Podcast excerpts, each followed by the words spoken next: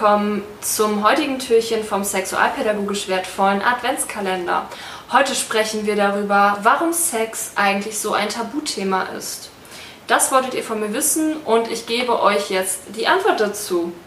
Und zwar hat das einmal einen historischen Hintergrund, also einen Hintergrund, der auf unsere Geschichte basiert.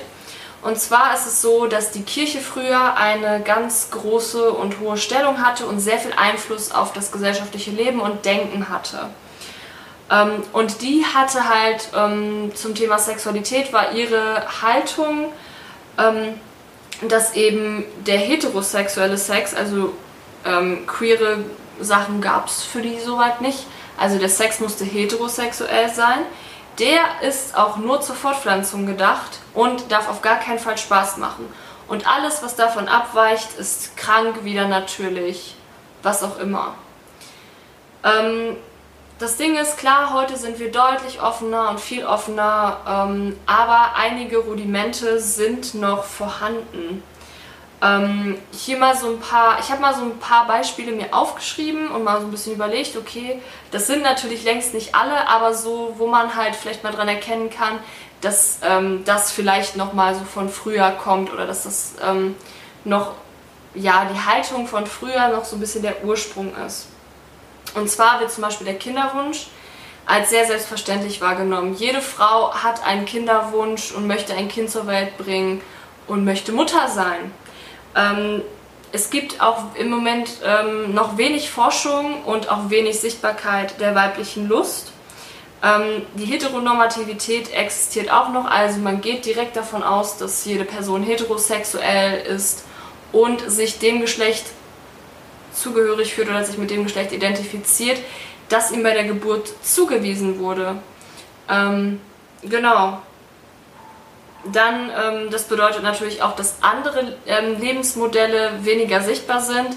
Damit meine ich jetzt tatsächlich nicht nur gleichgeschlechtliche Paare, sondern auch ähm, ne, Polyamorie, offene Beziehungen und ähm, generell einfach andere Lebensmodelle, die davon abweichen. Ähm, dann natürlich auch nochmal es wird auch noch an einigen Stellen diskutiert, ob es überhaupt mehr als zwei Geschlechter gibt. Da haben ja viele auch noch mal die Meinung, es gibt nur Mann und Frau, auf jeden Fall im biologischen Sinne. Ähm, dann natürlich auch noch mal Schamgefühle, wenn der Körper nicht dementsprechend funktioniert, zum Beispiel bei Erektionsstörungen. Das sind so ein paar Sachen, die ich mir jetzt als Beispiele mal aufgeschrieben habe, wo man vielleicht ähm, darauf schließen könnte, das kommt aus unserer Geschichte. Ähm, außerdem spielt auch noch mal eine Rolle, wie wurden wir erzogen, wie sind wir mit dem Thema Sexualität aufgewachsen. Also wurde ähm, Sexualität offen thematisiert, ähm, wurden wir vielleicht auch für manche Sachen sanktioniert, zum Beispiel ähm, kennen vielleicht noch einige ältere Personen ähm, das Hände auf die Bettdecke, also man darf nicht masturbieren ähm, oder sich selbst befriedigen wie wurde mit den Eltern über Sexualität gesprochen? Wurde darüber gesprochen? Ähm, welche Botschaften haben sie einem vermittelt? Und vielleicht auch nochmal so, wie wurde vielleicht auch im, in der Familie mit Nacktheit umgegangen? Wie wurde Sexualität in der Schule thematisiert, unter FreundInnen? Ähm, und welche Einstellungen wurden dort vermittelt? Und das sind auch nochmal Faktoren oder Indizien, warum Sexualität so ein tabuisiertes Thema ist, weil wir halt unterschiedlich damit, ähm, damit aufwachsen.